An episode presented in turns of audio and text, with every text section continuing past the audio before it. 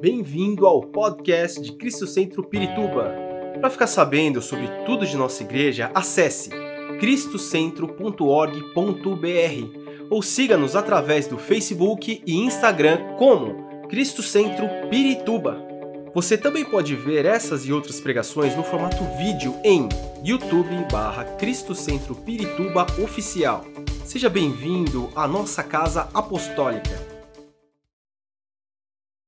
Nosso tema, continuamos a justiça, é, o Evangelho da Justiça, e hoje eu quero falar sobre a justiça que é pela fé em Jesus Cristo.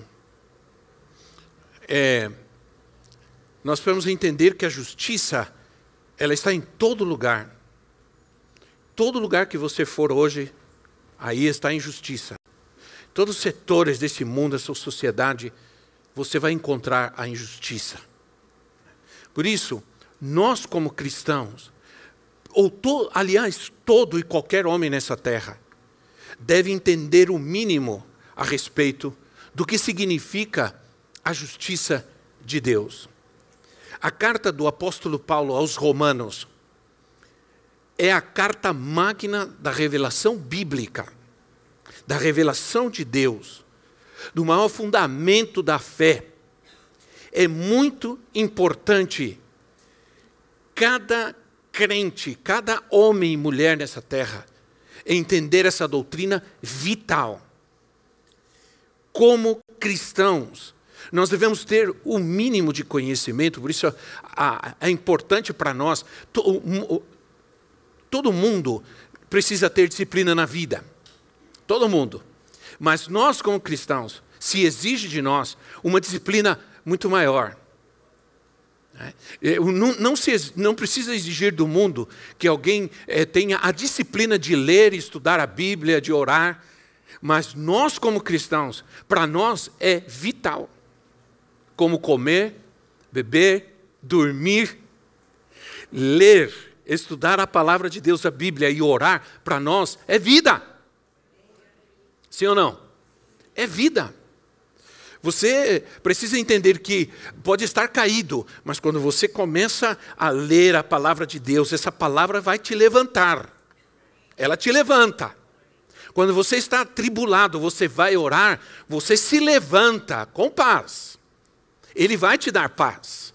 Mas essa é uma disciplina que nós não devemos nunca deixar, porque nela nós não adquirimos apenas conhecimento, mas nós aprendemos a força que é viver debaixo da justiça de Deus.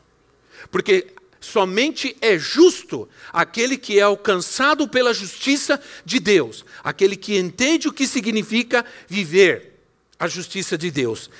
É, todo homem precisa ter luz sobre o tema da justificação e da justiça de Deus, no mínimo. É o texto base da nossa fé. Quando é, Martim Lutero, um monge franciscano, lá pelos anos de 1500, começou a é, decidiu que ele ia interpretar, que ele ia traduzir a, a carta de Paulo aos Romanos, do original para o alemão, ele começou a descobrir coisas tão tremendas que transformou, que transformou a igreja.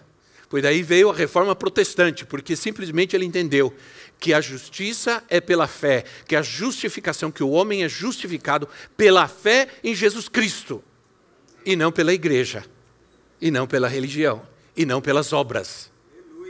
Pela fé em Jesus. Pela fé, pela fé, a gente canta pela fé, né? Pela fé no Filho de Deus, sou vencedor, viu como vocês sabem?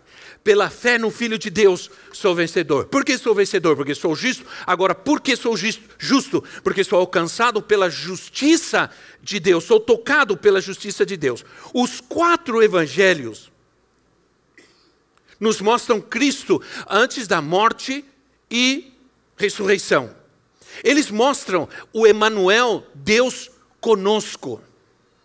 Mas, perdão, irmãos, o meu aparelho está Está me atrapalhando um pouco. Mas os quatro evangelhos nos mostram Deus conosco, Jesus conosco, Mas Romanos é o evangelho do Cristo ressuscitado.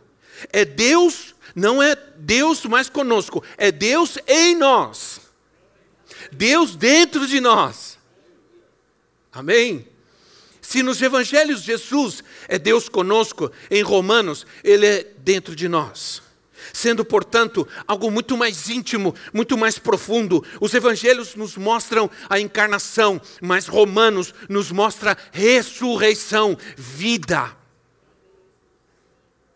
Na encarnação, Deus se revela em Cristo, mas na ressurreição, Ele entra em nós, Ele vive em nós. E essa é uma revelação que precisamos ter. O que nos transforma, olha, nós, eu, a palavra de Deus, ela é tão poderosa que é tudo o que nós precisamos para experimentar uma transformação constante.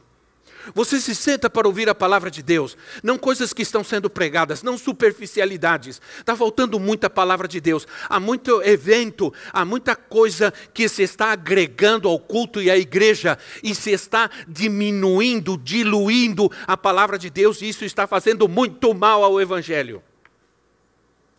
Porque nós pensamos que podemos alcançar as pessoas, tocar as pessoas com coisas que elas gostam, e não, e não e estamos diluindo a palavra de Deus. Estamos é, diminuindo o contato, o entendimento na vida das pessoas de algo que quanto mais elas precisam, mais elas podem gostar. E quanto menos ela, elas têm contato, menos elas podem querer. Isso é um, é, é, infelizmente o, o ser humano é assim. Você só vai gostar de giló se comer bastante. Né? Eu gosto. Mas é um dia eu não gostei. Mas eu fui comendo. e de repente eu gostei. Porque me acostumei. É, a carta de Paulo começa deixando claro quando você lê, e leia com amor, leia com cuidado, leia buscando o Espírito Santo, e, e, e, gaste, use esse tempo importante para crescer, para ser, é, para ter revelação de Deus na sua vida explica que todos os homens, todos, todos os homens, todos os homens de todas as raças, de todas as, de todo nível social, de todo credo, cultura, judeu, não judeu, moralista, imoral, religioso, não religioso, esquerda, direita, todo homem Todos os homens, sem exceção, estão debaixo de condenação. Ele diz, Romanos 3: todos pecaram e destituídos estão da glória de Deus. Todos. Romanos 1,18. Vamos ler alguns versículos de Romanos. Me acompanhe um pouco na, na, na, nessa carta. Ah, Romanos 1,18. Portanto, a ira de Deus é revelada do céu contra toda a impiedade e injustiça dos injustiça dos homens. Não tem versículo em lugar nenhum aqui para você ver. Injustiça dos homens. É, que suprimem a verdade pela injustiça. A gente entende que o grande problema da sociedade hoje é essa: é que se está suprimindo, se está é, é, mudando, substituindo a injustiça pela verdade, isso é, tomando a injustiça e abandonando a verdade. A verdade está ficando cada vez mais difícil. É, cada vez mais difícil. Depois de falar da injustiça e do juízo de Deus, que nenhuma lei pode ser verdadeiramente justa, que nenhuma lei pode verdadeiramente declarar justiça, Nada pode nos livrar da injustiça. O apóstolo Paulo diz assim em Romanos 3, 21. Romanos 3, 21. Mas agora se manifestou uma justiça. Se manifestou uma justiça de Deus, independente da lei, da qual testemunharam a lei e os profetas. A justiça, a verdadeira justiça, diz a Bíblia, é aquela que se manifestou do céu. Há um texto na Bíblia que diz assim: e a justiça desceu do céu. A justiça desceu do céu. A gente acaba entendendo, crendo e que não existe justiça verdadeira sem Cristo. Não existe, não existirá justiça sem Deus, sem lei de Deus, sem palavra, sem Cristo. Deus é o padrão da nossa justiça, o Senhor é o padrão da nossa justiça, a Sua palavra é nossa lei. Ele é Ele quem aprova ou não o homem, porque Ele o faz de acordo com a sua justiça. Não somos aprovados por ninguém por nada, somos aprovados ou não pela sua, de acordo com a sua justiça. Não, não, não. As pessoas querem nos medir, as pessoas vivem nos medindo. Tem gente que tem uma régua e anda com essa régua medindo todo mundo. Mede um, mede outro, mede a unção de um, mede a unção de outro. Ah, esse tem mais, esse tem menos, esse é mais crente, esse é menos. As pessoas estão sempre assim, mas Deus nos mede conforme a sua justiça. E a justiça de Deus é perfeita. E Ele é justo, né? Nenhum homem pode se justificar diante de Deus. Você, você pode dar muitas desculpas para Deus. Você, você pode criar sua própria justiça do porquê você não busca Deus. Quando alguém te pergunta, vai à igreja, busca. Você tem muitas justificativas. Tudo tem a ver, justiça, justificação, justificativa. Quando o homem se justifica a si mesmo para outros, porque, do porquê você não busca Deus, do porquê você acha que não precisa da fé, da igreja, da palavra, da oração, mas e pode ter muitas justificativas, mas elas não servem de nada para Deus. Quero te dar essa notícia. As suas justificativas não servem de nada para Deus. Aí há algo maravilhoso. Ser justificado significa, olha só, ser justificado, aí você toma decisão se você é ou não é. Deus tomou os meus pecados e colocou em Cristo, e pegou a justiça dele e colocou em nós. Vou repetir. Ele pegou os meus pecados e colocou sobre Cristo, e pegou a justiça de Cristo e colocou sobre nós. Amém? Isso é maravilhoso. Essa é uma revelação poderosa que devia encher o nosso coração de alegria. Mais do que saber que meu time ganhou, que isso, que aquele ganhou, que eu. Não. Mais do que qualquer coisa que pode me trazer nessa alegria, nesse mundo, é saber que Deus tomou meus pecados sobre ele, mas ele não fez só isso. Ele pegou a justiça dele e colocou sobre mim. E é isso, e somente isso, que me dá o direito de ser chamado justo. E dizer, sou justificado. Não, ninguém é justificado por ser bom, por fazer boas obras, por ser lindo, maravilhoso. Somos justificados porque Deus quis fazê-lo, porque Deus nos amou, nos escolheu e decidiu: vou tomar seus pecados para mim e vou te dar a minha justiça. Aleluia. Olha, a partir disso, porque 2 de Coríntios 5, 21. 2 de Coríntios 5, 21 diz assim: Deus tomou, tornou pecado por nós, aquele que não tinha pecado, quem era? Cristo. Ele tornou pecado por nós, aquele que não tinha pecado, para que nele nós nos tornássemos a justiça de Deus. a partir disso, então, ele pegou nossas doenças e nos deu a sua justiça. Ele pegou a minha miséria e me deu a sua justiça.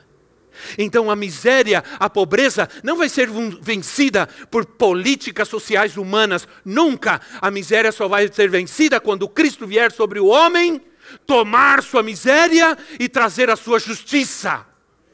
É nisso que eu creio. O homem só pode verdadeiramente ser transformado e sair de onde ele está se ele tiver Cristo. Caso contrário, você pode pegar ele, dar banho nele, limpar ele, dar comida para ele, ele vai voltar para lá, porque ele ainda a injustiça opera na sua vida. Ninguém diz amém, mas eu creio. A partir disso, ele pegou meus medos, meus temores e me deu a sua justiça. Nem mesmo a fé, olha, nem mesmo a fé que eu tenho é minha a Bíblia diz que Ele é o autor e é o consumador da nossa fé. A Bíblia diz que a fé é um dom de Deus. Se somos salvos pela fé e isso não vem de vós, isso é dom, é dádiva de Deus. Para que a gente não se glorie achando que fizemos alguma coisa para ser salvos. Não fizemos nada, não merecíamos ser salvos, não merecíamos nada. Tudo o que ele fez foi por amor e foi ele quem fez. A iniciativa de nos amar, nos salvar, nos libertar foi dele sempre. Aleluia. A Bíblia diz que somos salvos pela fé e é dádiva de Deus, mas o homem quer elaborar a sua fé, o homem quer planejar a sua fé. O homem é, planeja a sua própria fé. Você diz, você que vai buscar a Cristo, vai, vai, vai, vai para a igreja, ah, primeiro eu vou fazer. Aí ele começa a planejar e tudo. Né? Porque ele pensa que primeiro ele precisa ficar bom para buscar a Deus. Ele precisa é, dar uma lavada, uma limpada, uma maquiada para buscar a Deus. Se nós não podemos esconder nada de Deus, a gente vai como está, do jeito que está. Vinde a mim, todos vós cansados e oprimidos e angustiados e tribulados e destruídos e encovidados, venham a mim. E eu vos aliviarei. Venham a mim, vem como está. Vem do jeito que você está, vem arrebentado mesmo, né? Então, aí o capítulo 3 de Romanos, é, ele define a justiça de Deus, a justificação. O capítulo 4, ele mostra exemplo, porque ele, ele precisa falar aos hebreus, os, o, perdão, aos judeus. Os judeus precisam aprender que a, a, justiça não é, está na lei, a justiça está em Cristo. Os judeus vão entender isso. Então ele precisa falar sobre isso. No capítulo 4 ele fala sobre isso. Mas no capítulo 5 ele fala sobre os resultados, os frutos da justificação, da justiça de Deus sobre nós. O primeiro fruto é paz com Deus. Paz com Deus. Romanos 5:1. E essa foi o versículo chave para a reforma protestante. Tendo sido, pois, justificados pela fé, temos paz com Deus por nosso Senhor Jesus Cristo. Irmãos, paz com Deus é tudo. Deixa eu dizer uma coisa. Paz com Deus é um status de quem está em Cristo. Hum? A gente deveria. Não sei se eu vou, posso dizer isso, eu tenho, até com cuidado eu vou falar isso, mas é orgulho, mas é um status. Às vezes tem gente que tem status que tem aquela postura, aquela empáfia, né? do status que tem. Se eu posso ter algum tipo de status na minha vida, esse é o meu. Eu paz com Deus. Paz com Deus, daqueles que estão em Cristo. É muito perigoso viver nesse mundo em conflito com Deus. Aliás, esse é o grande problema do mundo hoje. O mundo está em conflito com Deus. Você está em conflito com Deus, por isso você não está bem. Porque o que você vive, decide, o que você faz pode te, pode te abençoar, pode te trazer alegria ou pode te meter num grande conflito com Deus. E isso é terrível. O mundo está do jeito que está. Porque está em conflito com Deus. Esse é o grande problema do mundo hoje. O problema não é político, não é social ou econômico. É conflito com Deus, vida em conflito com Deus. Paz com Deus não significa escapismo, não significa alienação, não significa ausência de problemas, não significa falta de desafios, nem mesmo negação de problemas, esconder os problemas. Mas eu quero te dizer rapidamente o que significa ter paz com Deus. Ora, Deus não está longe de mim, quer dizer que Deus não está longe de mim, que Ele está perto. Amém? Quando Deus está perto de mim, com certeza eu vou ter paz. Ainda que eu ande pelo vale da sombra da morte, não temerei mal algum. Por quê? Porque tu estás comigo. Pronto. Tu estás comigo. Isso me traz paz. Diga comigo paz. Paz. Paz é o que o mundo precisa. Paz é o que as pessoas precisam hoje. É, tenho paz porque Deus me aceita. Isso me traz paz. Deus me aceita como eu sou e eu sei como eu sou. Posso não admitir, mas eu sei. Né? Posso não admitir, mas eu sei como eu sou. E no fim das contas, eu posso reclamar do, dele ou dela, mas eu sei é, quem eu sou. E quando o homem é capaz de entender quem ele é, a, o amor dele por Deus aumenta porque ele sabe que Deus o ama e o aceita como ele é. Embora Deus nunca vai aceitar que ele continue sendo como ele é. E todos nós estamos nesse processo de reconstrução. Então, se alguma coisa ainda está faltando, se alguma coisa ainda você. Tenha calma, você está em reconstrução. Tem uma plaquinha lá, estou em reconstrução. Cada um de nós andamos com a plaquinha, estamos em reconstrução. Isso nos ajuda a entender que a coisa ainda não está bem, bonita e tal, mas vai ficar legal. vai melhorar né? Estamos em reconstrução. De que? De que eu estou livre da ira. Eu estou livre da ira. Isso me traz paz. Não estou livre da tribulação. O apóstolo diz: muitas, importa que por muitas tribulações alcancemos o reino dos céus. Não estou livre de todas as tribulações, mas estou livre da ira de Deus. Que Ele cuida de mim. Isso me traz paz. Quantos sabem que Deus cuida de nós? E olha, eu, eu, eu, conheço a história de muitos de vocês, não conheço a história de todos, mas eu, eu posso garantir que todos nós, se todos nós estamos aqui hoje é, com os olhos abertos e dando glória a Deus, é porque Deus cuidou de nós. Sim ou não? Você pode dizer, Deus cuidou de mim? Cuidou mesmo, porque olha tudo que nós passamos. Alguns de nós que estamos aqui, é, é não muitos, passamos por situações que dizem, agora nós vamos, né? agora eu vou ver a glória. Mas estamos aqui, por quê? Por quê? Porque Ele cuida de mim. E isso tem que nos trazer paz. Ter paz é importante. Que Ele venha ao meu socorro, isso me dá paz. Que Ele venha ao meu socorro. Nunca faça nada sem sentir paz. E agora estou falando de Cristo. De, nunca faça nada sem sentir paz, porque a paz nos orienta, nos dirige à vontade de Deus. A paz nos ajuda a viver a fé de uma maneira real. Siga o caminho da paz. Se você não tiver paz, não vá. Se você não tiver paz, não faça porque Ele quer te dar paz para você viver nessa terra. E a paz é muito importante, é uma bússola para a direção certa e ela é realmente um mapa para o caminho correto. A certeza de que Ele está conosco, Ele me dá paz. Mas a justiça de Deus também traz sobre mim uma nova história. É o que acontece quando a justiça de Deus nos alcança. Quando alguém é condenado por algum crime e vai para a prisão e paga pelo crime que cometeu, quando essa pessoa sai dali, o que ela sente? O que ela sente? Ela sente que ela está tendo uma outra oportunidade, sim ou não?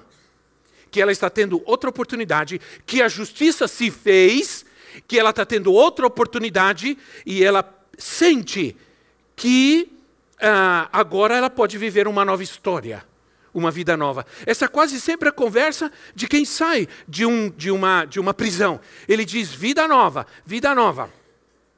Quando eu saí da mesa de uma angioplastia, é, quando terminou, o médico olhou para mim, eu estava acordado, conversando. Imagina, o homem entrou lá no meu coração, mexeu lá dentro, e eu conversando com ele, falando de, falando de jogo de futebol.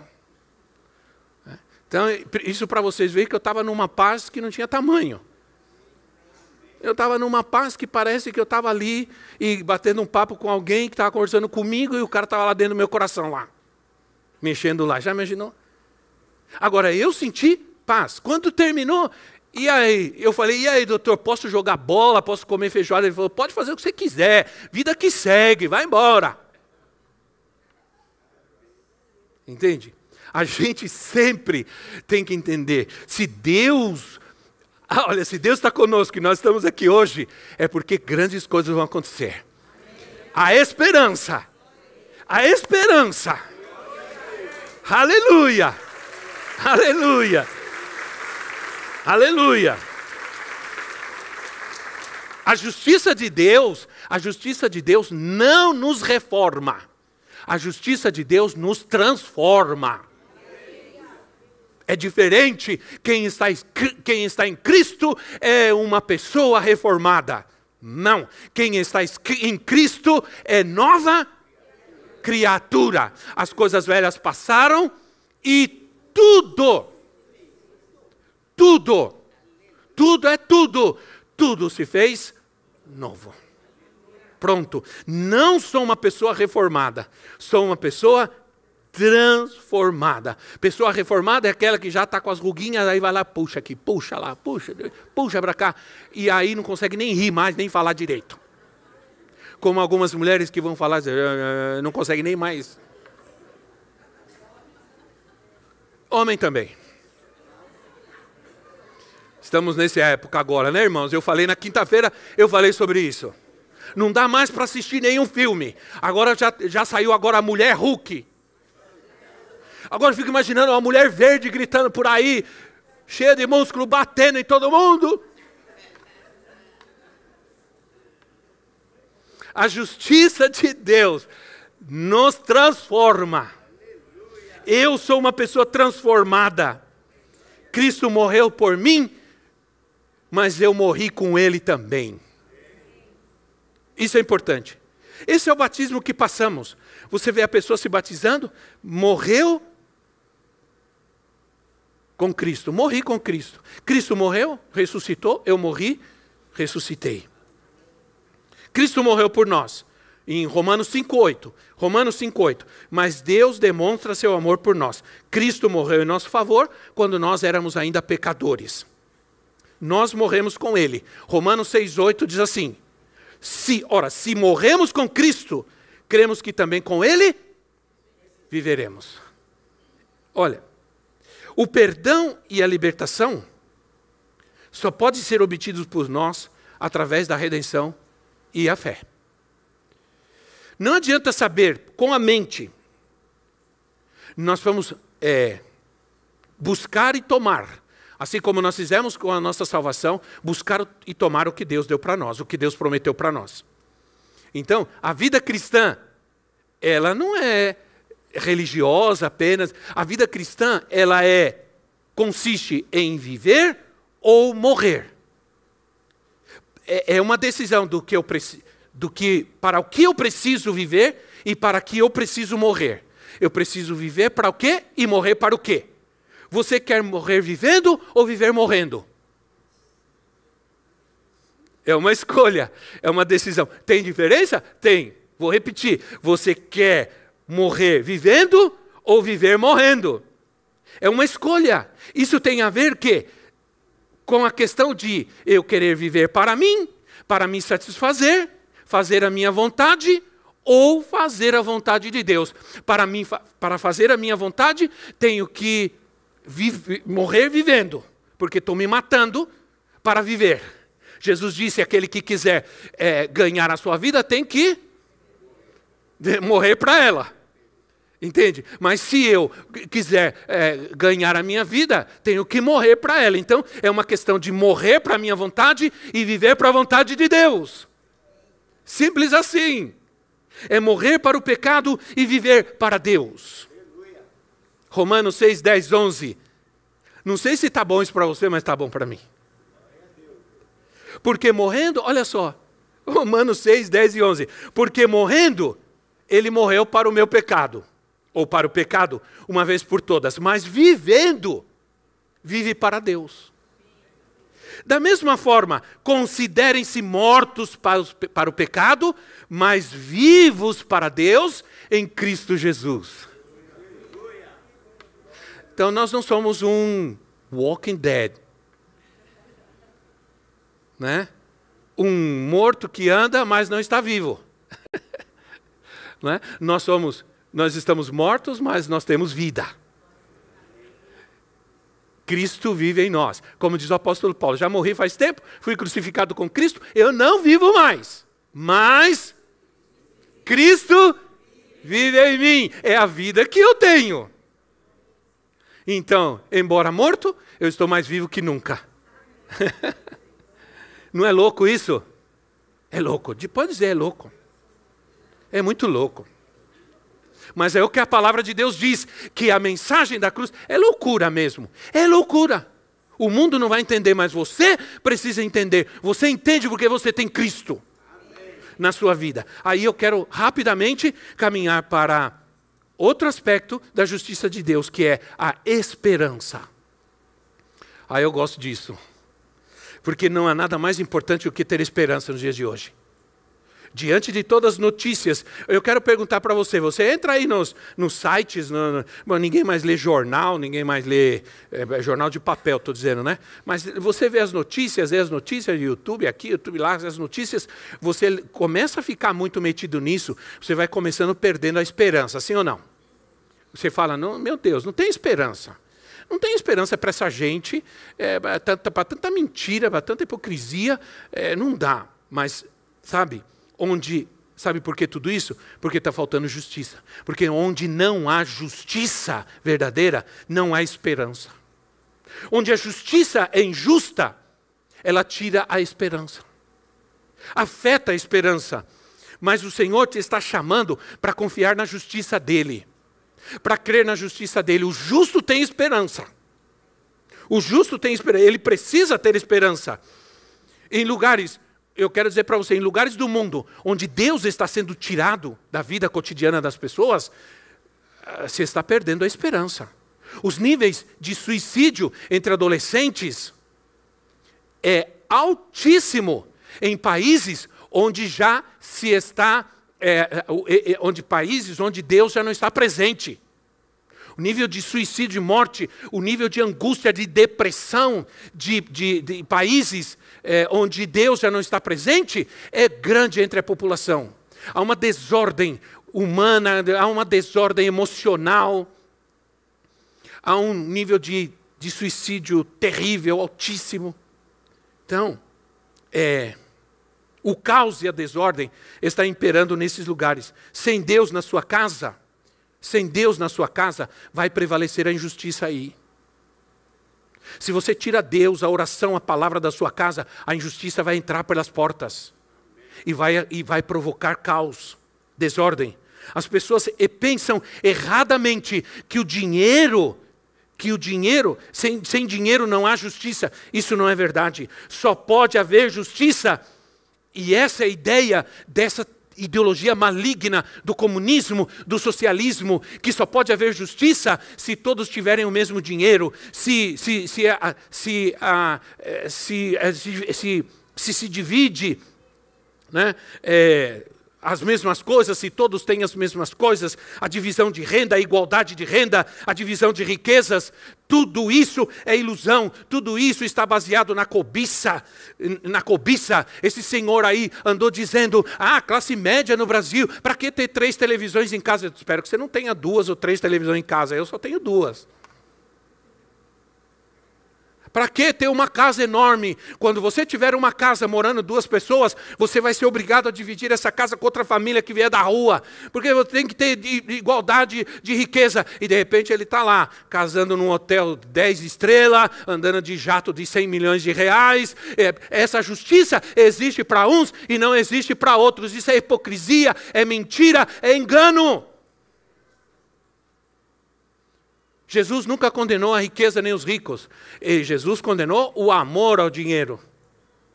É, então, a esperança está alicerçada em Deus, porque Ele é a nossa esperança. Romanos 15, 13. Romanos 15, 13. Se Deus é a tua esperança, diga glória a Deus. Glória a Deus. Ok. Então diga, olha, creia, que o Deus da esperança, que o Deus da esperança os encha de toda alegria e paz. Por sua confiança nele, para que vocês transbordem de esperança. Mas transbordem de esperança. Você tenha um tsunami de esperança na tua vida. Pelo poder do Espírito Santo. Que mais? Que mais a gente pode dizer com relação ao que diz a palavra? Que esperança pode haver para aquele que não confia em Deus? Que futuro esperamos para nós e nossos filhos? E aqui eu vou terminando. Que, que, que, para nós e para os nossos filhos, se não confiamos em Deus, se nós não lhes ensinamos a confiar em Deus.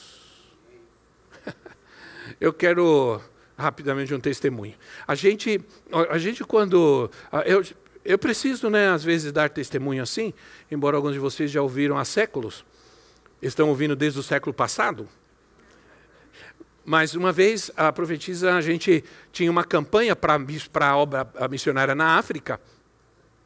A gente ia construir um templo, e construímos esse templo, e o missionário precisava de um carro para ir para os lugares. Transporte é muito difícil, muito difícil, esses lugares. E nós fizemos uma campanha, e ela tinha um carrinho, um, um carro, e, e ela disse: Eu vou doar o carro. E ela, eu falei: Deus está te falando, eu vou doar meu carro. Ela pegou o carro e doou para a obra na África. E os nossos filhos, que eram adolescentes ainda, ficaram impressionados. Ficaram muito impressionados com aquilo. E creio, e, e obviamente fizeram, e com razão fizeram algum questionamento, disseram, mas a gente precisa desse carro. É, é, é, dar o que você não precisa é fácil. Dar o que você não usa é fácil. Esse tipo de dádiva, né? É como dar tempo para Deus que eu tenho. Eu tenho, ah, eu, eu só posso servir na igreja tal dia, tal dia, tal dia. Irmão, obrigado. Porque eu não vou dar para Deus o que me sobra.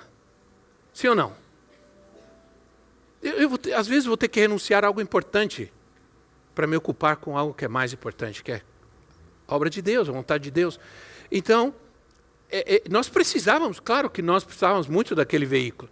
Nossa, nossa casa estava ainda totalmente inacabada, nós poderíamos vender aquele veículo e, e, e, e trabalhar para terminar a casa. A casa está com piso de cimento, tá, nessas condições. Não foram em condições extremamente. Oh, não, não, eram, mas ela doou o carro. Aí vendemos o carro, a igreja vendeu, mandamos, fomos para a África, co construímos, o, o, terminamos o templo e compramos um veículo para o pastor, é, para o missionário e tal e tudo. Passou um tempo, não, não, me lembro exatamente quanto tempo, não foi muito tempo. Um dia nós estávamos em casa, chega um irmão, chega um irmão, estaciona o carro, um carro, muito melhor do que aquele que ela deu, estaciona, desce. Eu desci, fui atender ele, que tá, abracei, que, que bom você está aqui, tudo. Ele falou, a profetisa está aí, falei, tá, chama ela. Aí ela chamou, chamou ela, ela falou assim: Deus te, me mandou te dar esse carro. Ele está aqui, os documentos já estão no seu nome. E Deus me mandou te dar. Ficamos assim os dois, ela começou a chorar. Foi aquele momento de Deus tremendo. E ela, bom, foi embora, estacionou o carro, entrou, chegou meus filhos.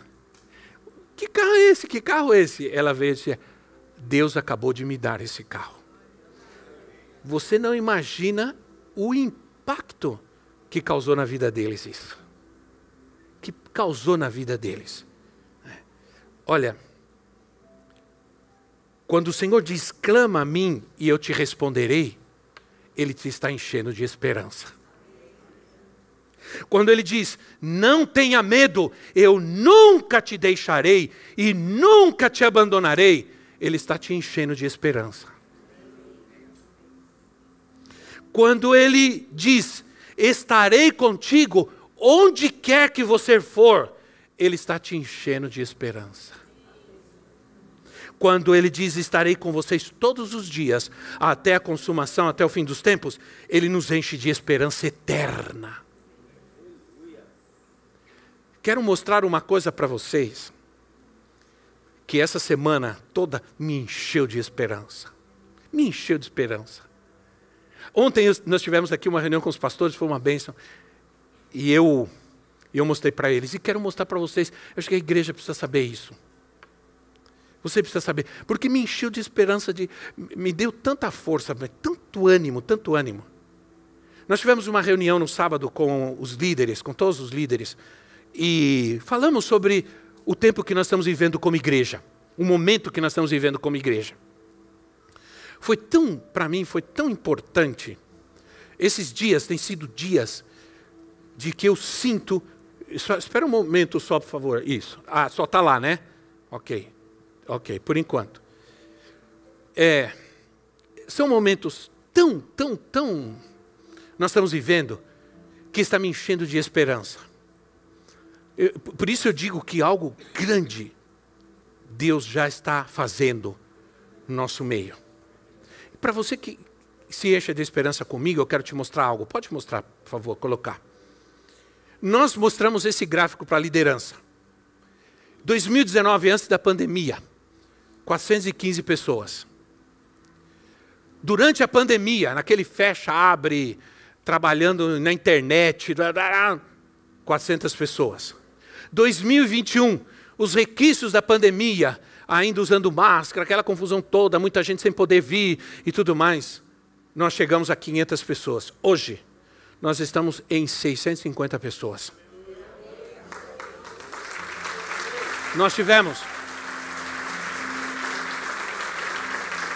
Nesse período, um acréscimo de mais de 250 pessoas, muita gente nova, Deus está trazendo. Deus está fazendo. Isso está me enchendo de esperança. Entende? Porque Deus é Deus. Um dia que Deus falou assim: se cala, não diga nada, fica quieto. Eu faço a justiça. Eu quero dizer uma coisa: às vezes você fica brigando, quer se defender, quer falar a verdade, vê todo mundo falando mentira a seu respeito inventando coisas. E você quer porque você tem o poder. Você tem isso aqui, ó. Você tem o microfone, eu posso chegar aqui e contar, falar tudo, eh, me defender. E Deus fala: não faça nada, porque a justiça sou eu. Eu faço justiça. Nós vamos aprender a confiar em Deus. Não, te, não se defenda. Não se justifique. Deixa Deus fazê-lo. Apenas siga adiante confia no Senhor, confia na Sua palavra. Eu quero orar, fique em pé no seu lugar. Eu quero orar especificamente porque o Espírito Santo está falando comigo fortemente aqui, fortemente, né? De orar por injustiça, por libertação, para você ser livre da injustiça hoje, em nome de Jesus. Ser tocado pela justiça de Deus ser alcançado pela justiça de Deus, em nome de Jesus. Aí no seu lugar, com seus olhos fechados na presença de Deus, para você não se distrair, apenas isso, e dar graças ao Senhor. Você, você sabe que Ele está contigo, né? Você sabe disso. Aleluia. Senhor, tu estás comigo. Meu Deus. Minha oração é específica. É por aqueles que é, precisam é, da justiça de Deus na sua vida.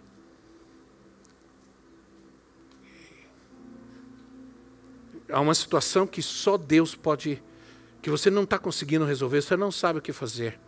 Você precisa daquilo mas não acontece.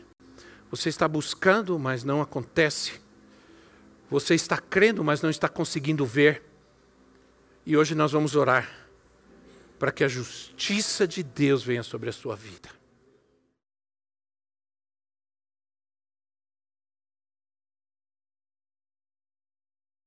Esperamos que esta mensagem tenha te inspirado e sido uma resposta de Deus para a sua vida.